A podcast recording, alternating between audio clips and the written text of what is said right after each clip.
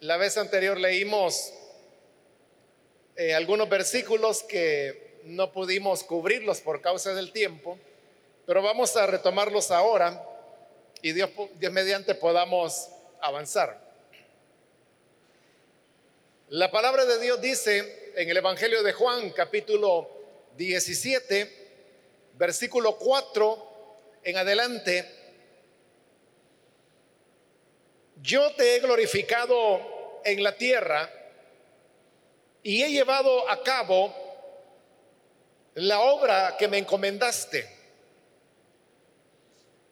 Y ahora, Padre, glorifícame en tu presencia con la gloria que tuve contigo antes de que el mundo existiera. A los que me diste del mundo, les he revelado quién eres. Eran tuyos. Tú me los diste y ellos han obedecido tu palabra. Ahora saben que todo lo que me has dado viene de ti. Porque les he entregado las palabras que me diste y ellos las aceptaron. Saben con certeza que salí de ti y han creído que tú me enviaste. Amén. Solamente eso leemos. Pueden tomar sus asientos, por favor.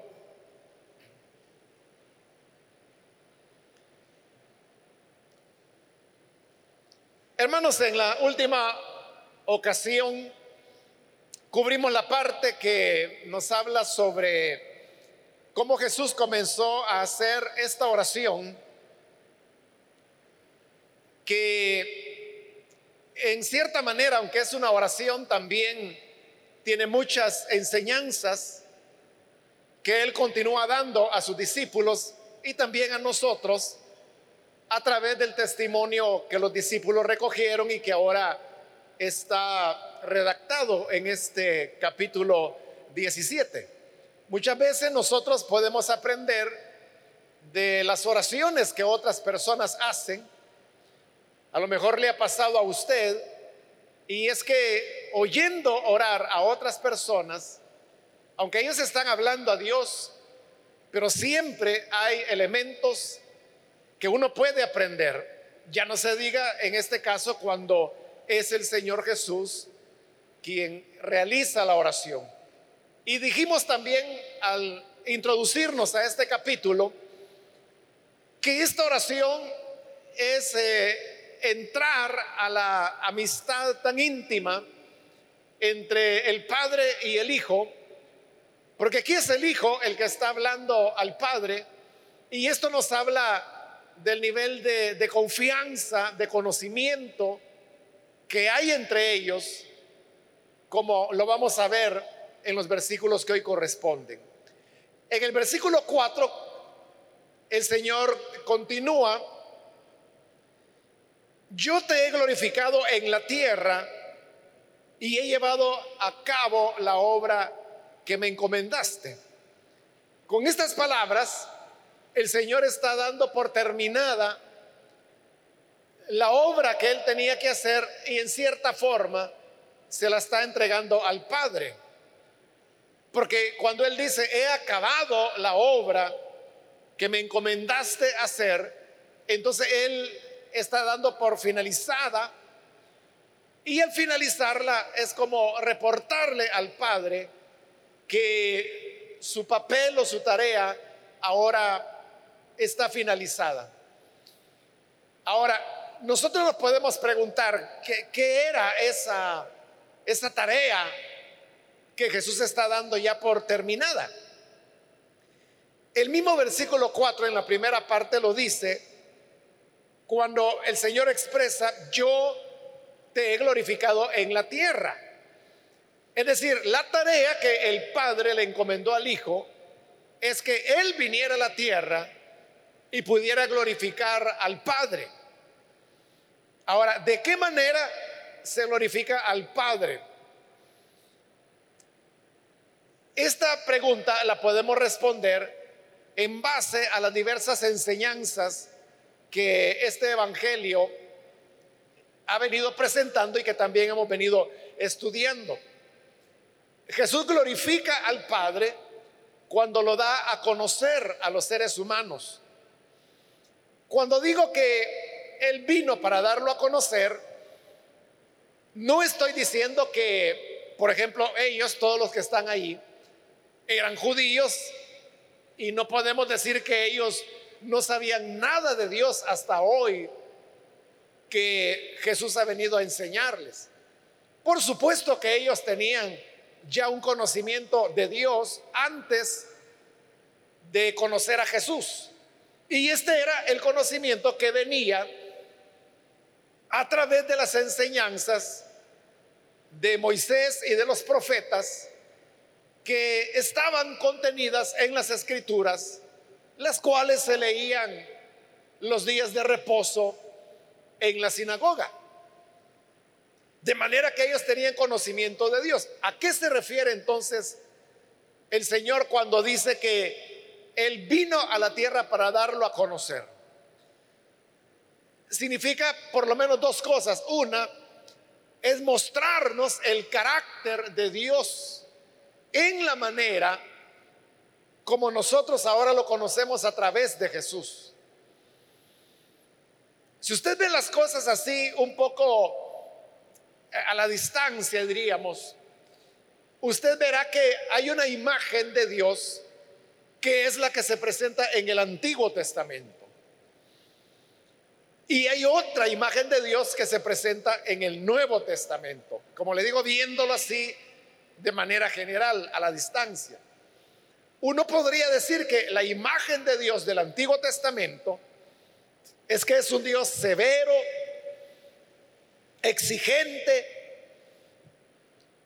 que castigaba rápidamente el pecado, un Dios hasta cierto punto podría decir uno intolerante.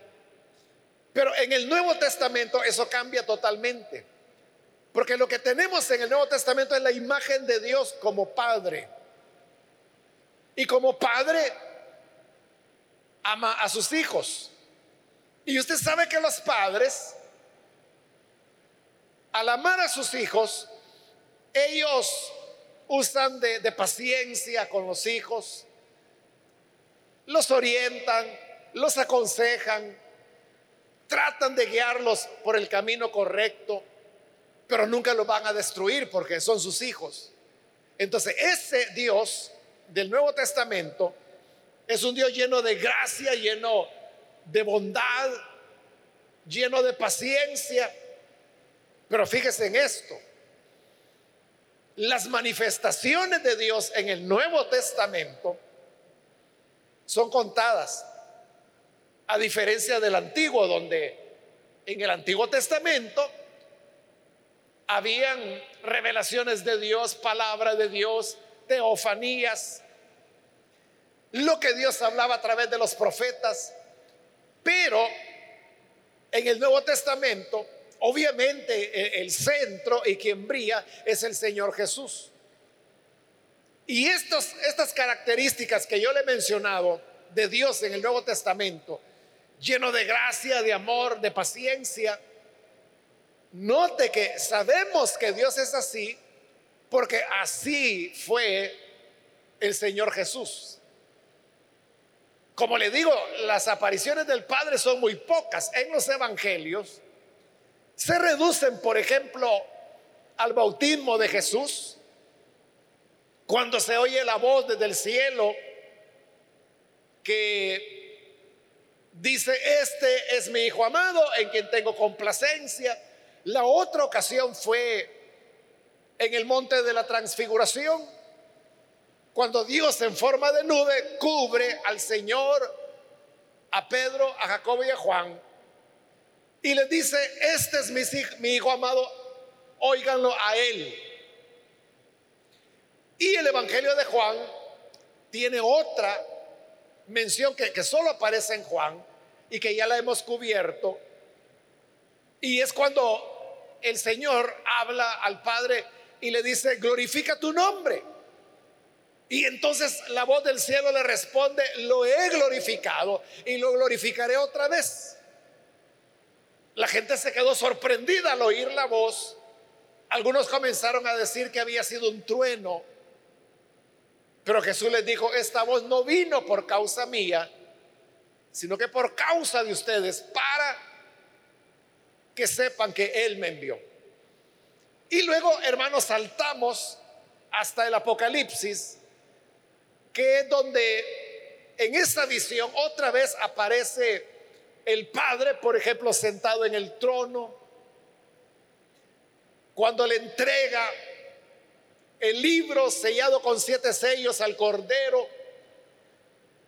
Entonces, usted puede ver, son, contadas las manifestaciones. Entonces, quien se manifiesta, sobre todo en los evangelios, es el Señor Jesús. Cuando Él dice que Él vino para darnos a conocer a Dios, es porque Dios estaba en él. Y al verlo a él, hemos llegado a conocer a Dios de una manera diferente. Por supuesto que no hay una contradicción, porque lo que tenemos en el Antiguo Testamento es, es el mismo Dios, solamente que relacionándose con los seres humanos sobre la base de la ley. En cambio, en el Nuevo Testamento lo que tenemos es el mismo Dios, pero relacionándose con los seres humanos a través de Jesús. Le dije que eran dos aspectos, ese es el primero. El segundo es que Jesús vino a, revelar el nombre de Dios a nosotros. Eso lo dice el Señor varias veces en este Evangelio de Juan. Y si uno se pregunta, ¿cuál es ese nombre de Dios que Jesús vino a revelarnos? La respuesta es, es yo soy. Ahora, uno podría decir, pero ese no es un nombre nuevo y no es algo que Jesús lo haya dicho por primera vez. No, claro que no, desde Éxodo capítulo 3, cuando el Señor se le revela a Moisés en la zarza ardiente, es que le dice, yo soy el que soy. Desde ahí ya Dios estaba revelando como el yo soy. Entonces, ¿por qué Jesús dice que Él ha venido a darnos a conocer el nombre de Dios y que ese nombre es el yo soy? Es porque la gran sorpresa es que ¿quién lleva este nombre ahora? Y de esto hay varios pasajes en el Evangelio de Juan, porque está cerca, usted puede ver uno de esos pasajes ahí en el capítulo 18, que la tiene ahí al lado. Entonces mire, de ese capítulo 18, el versículo, leamos desde el 4 para agarrar el contexto. Dice, Jesús, que sabía todo lo que le iba a suceder, le salió al encuentro a los que venían a capturarlo ¿A quién buscan? Les preguntó. A Jesús de Nazaret. Contestaron. Entonces Jesús dijo, yo soy. Versículo 6. Cuando Jesús les dijo, yo soy, dieron un paso atrás y se desplomaron. ¿Por qué se desplomaron delante del Señor? No porque Él estuviera diciendo, yo soy Jesús de Nazaret. Es que él no dijo eso. Lo que él dijo es, yo soy. Y usted sabe que ese es el nombre de Dios.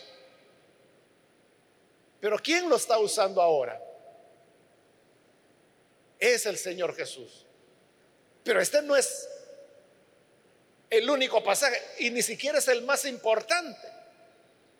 Porque hay otros pasajes que son todavía mucho más claros, como por ejemplo en el capítulo 8, que lo pasamos hace ya bastante tiempo atrás. Pero ahí en Juan 8,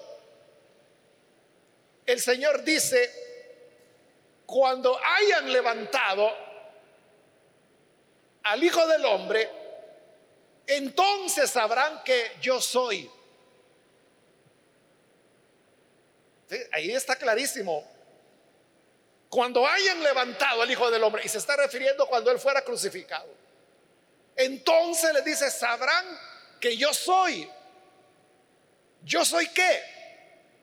Es que Él no, no está construyendo una oración, sino que está diciendo el nombre. Sabrán que yo soy. Por supuesto que hay un juego de palabras en eso, pero lo que Jesús está haciendo es que Él está adquiriendo o se está adjudicando más bien el nombre de Dios. Está muy relacionado con lo anterior, porque yo le dije, Jesús vino para mostrarnos al Padre, pero quien se mostró fue Él. Por Él conocemos al Padre. Y luego dice, vine para revelarles el nombre del Padre. ¿Y cuál es el nombre? El que Él usó. Entonces, la revelación de Dios a la humanidad es Jesús mismo. Y esta tarea de dar a conocer a Dios en Jesús es la tarea que Él dice la lleve a cabo. Está terminado. Terminé la tarea que me encomendaste. Versículo 5. Y ahora, Padre, glorifícame en tu presencia con la gloria que tuve contigo antes de que el mundo existiera. Mire qué plática la que Jesús tiene con su Padre. Le está diciendo, ahora, como ya terminé la tarea, ya no tengo nada más que hacer en esta tierra. Entonces, glorifícame con la misma gloria que tuve contigo en el principio. ¿Cuál principio? El mismo principio que se menciona en este Evangelio de Juan cuando comienza Juan 1.1, que dice, en el principio era el verbo y el verbo estaba con Dios y el verbo era Dios. Entonces, en el principio, y ahí le doy una recordadita porque por Juan 1.1 pasamos hace años atrás. Pero cuando vimos Juan 1.1, yo le mencioné que esa expresión en el principio son las palabras, las que Jesús está usando son las palabras exactas, bueno, no Jesús, sino que es la introducción o el inicio del Evangelio de Juan. Son las, en griego, son las palabras exactas con las cuales en la Septuaginta comienza el libro de Génesis. Porque recuérdese que Génesis así comienza, ¿verdad? En el principio creó Dios los cielos y la tierra. Juan comienza en el principio, era el verbo, y el verbo estaba con Dios, y el verbo era Dios. ¿Por qué hay que compararlo con la Septuaginta, porque la Septuaginta, recuerde usted, que es la traducción de las escrituras del hebreo al griego. Porque Génesis 1.1 no lo podemos comparar con Juan 1.1.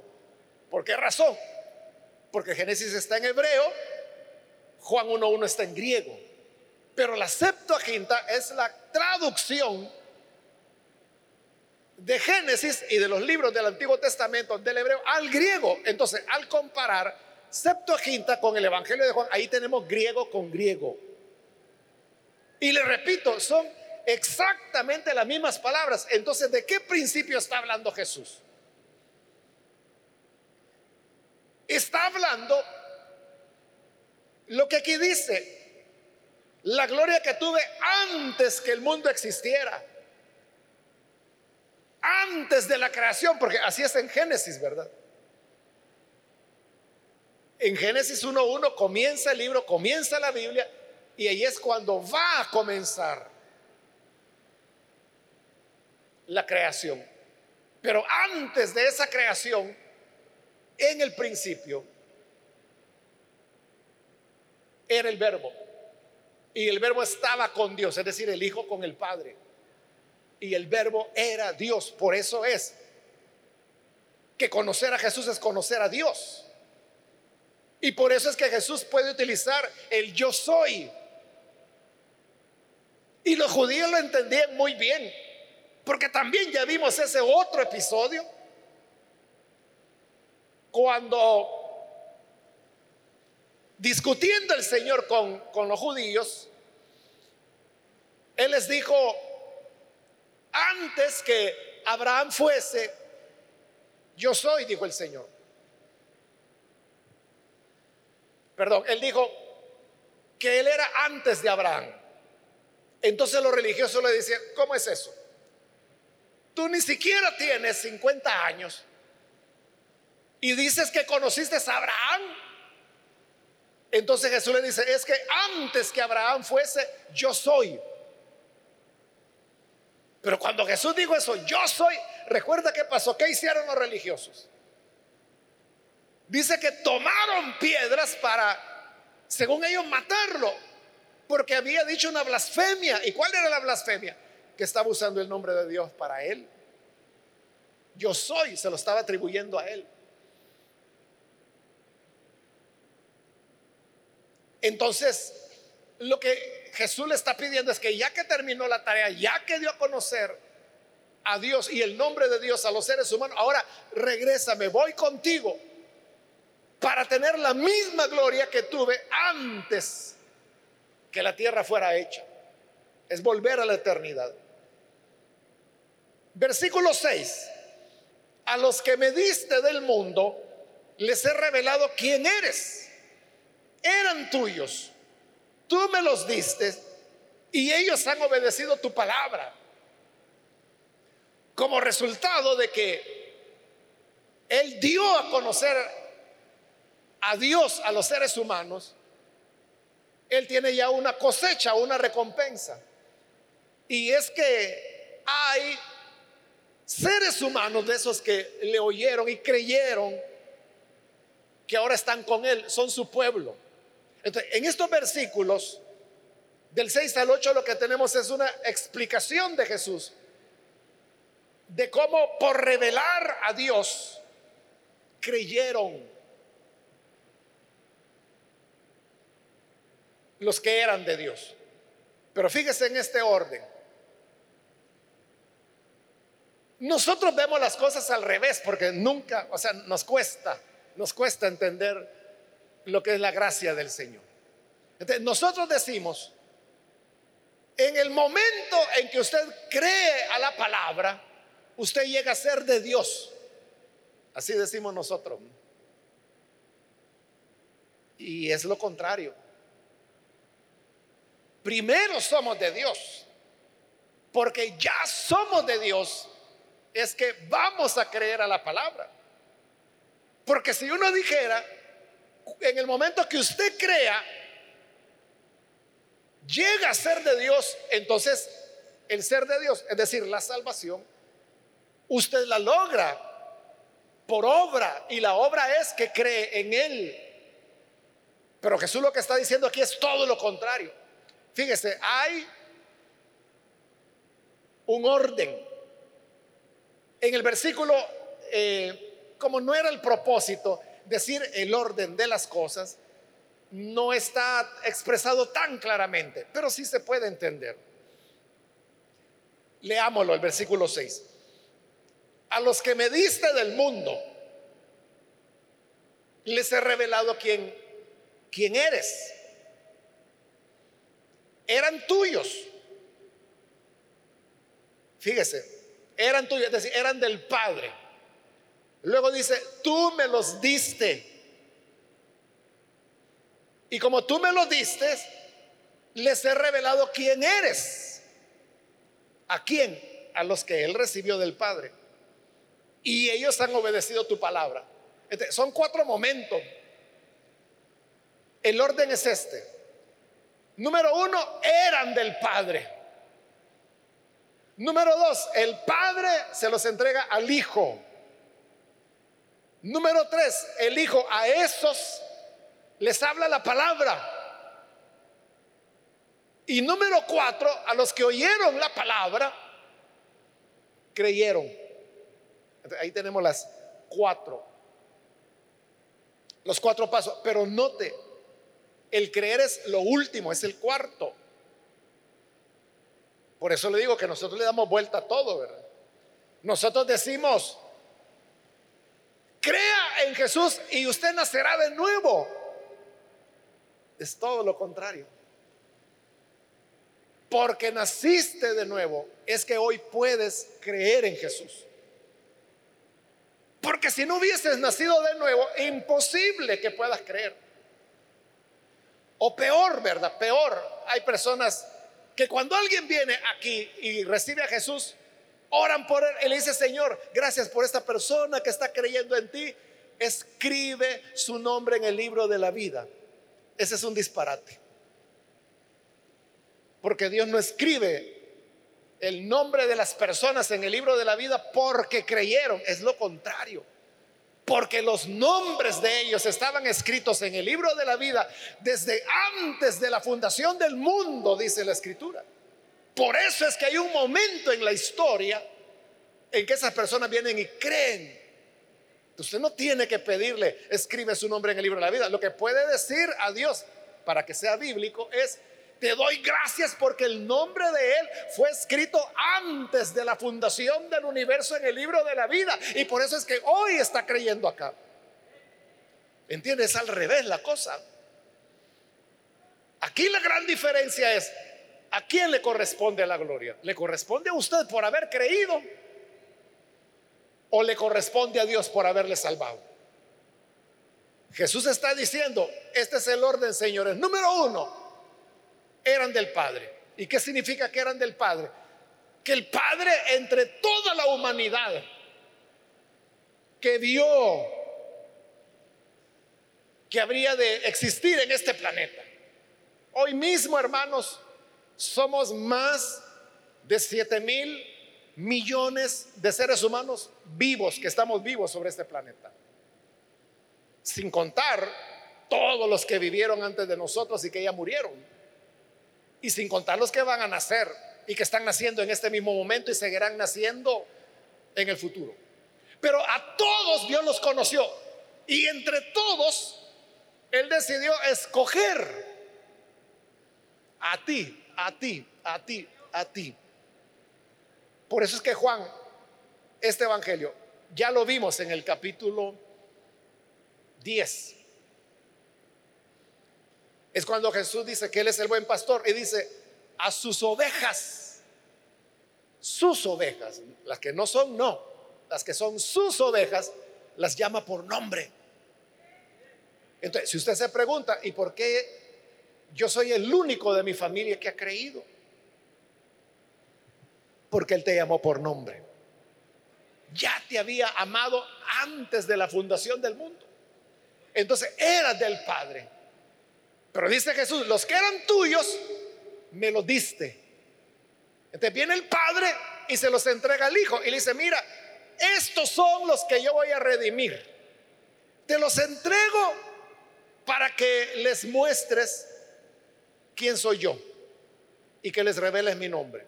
Está bien, dijo Jesús, nos agarró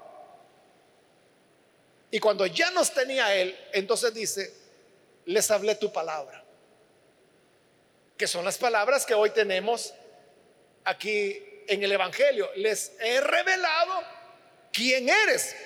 Pero ¿quién reveló? Es Jesús. Jesús nos reveló al Padre.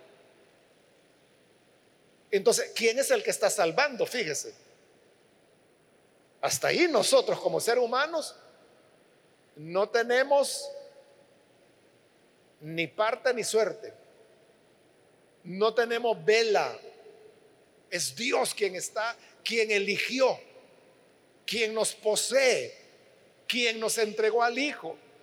Y el Hijo es el que nos revela quién es el Padre. Y como paso final, aquellos a quienes Él reveló quién es el Padre, obedecieron tu palabra. ¿Por qué terminamos nosotros obedeciendo la palabra? porque Dios ya había hecho todo lo necesario para que fuéramos salvados. no somos nosotros, como Jesús lo ha dicho claramente, no me escogieron ustedes a mí, fui yo quien los escogí a ustedes.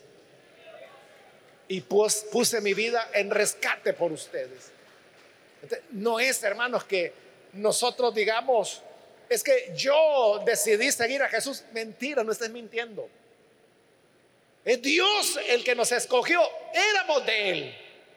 Y por ser propiedad de Dios, nos entregó al Hijo. El Hijo nos reveló quién es el Padre. Y por eso creímos a su palabra. Es lo último ya.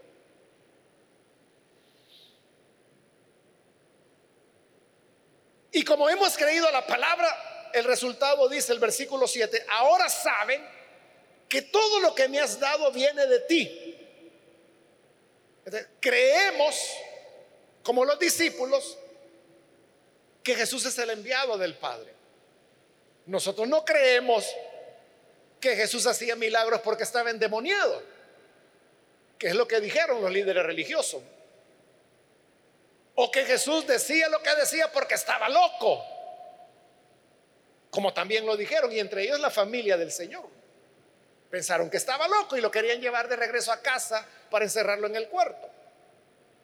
Pero nosotros no, nosotros creemos que lo que Jesús enseñó y lo que Él hizo, lo hizo porque el Padre le dio ese poder y esa autoridad.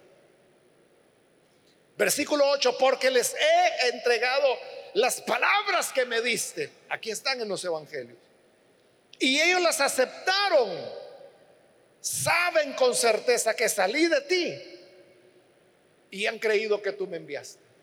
Entonces la fe se sella en el momento cuando creemos que Jesús vino porque el Padre lo envió. Y porque tenemos la certeza que Él salió del Padre. Esa es la obra que el Señor vino a terminar. Y es gracias a esa obra, hermanos, que hoy nosotros tenemos la, la oportunidad de vida que podemos disfrutar. Si hay alguna persona que todavía no ha creído en Jesús, recibiéndolo como la revelación del Padre, hoy es un buen día para que pueda hacerlo. Vamos a cerrar nuestros ojos y vamos a inclinar nuestro rostro.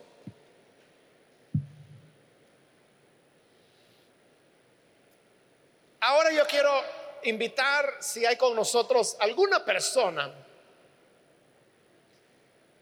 que por primera vez necesita venir para creer en el Hijo de Dios, yo le invito para que en el lugar donde usted se encuentra pueda ponerse en pie, con lo cual usted está manifestando que quiere creer en Jesús. Si ahora usted siente una inquietud, algo que, que le llama al Señor, Quiero decirle que eso ocurre porque usted es del Padre y el Padre lo entregó al Hijo y el Hijo hoy le está revelando quién es Dios. Ahora lo que sigue es creer a la palabra. ¿Quiere usted creer a ese anuncio de Jesús? Póngase en pie en el lugar donde está para que podamos orar. Con toda confianza, cualquier persona que necesita venir puede ponerse en pie. Queremos orar por usted. Hoy es el momento para hacerlo. No desaproveche la oportunidad.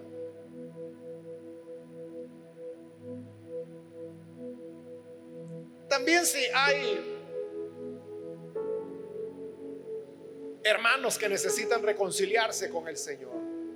Si usted se alejó de Él, pero hoy necesita reconciliarse, póngase en pie también para que podamos orar por usted.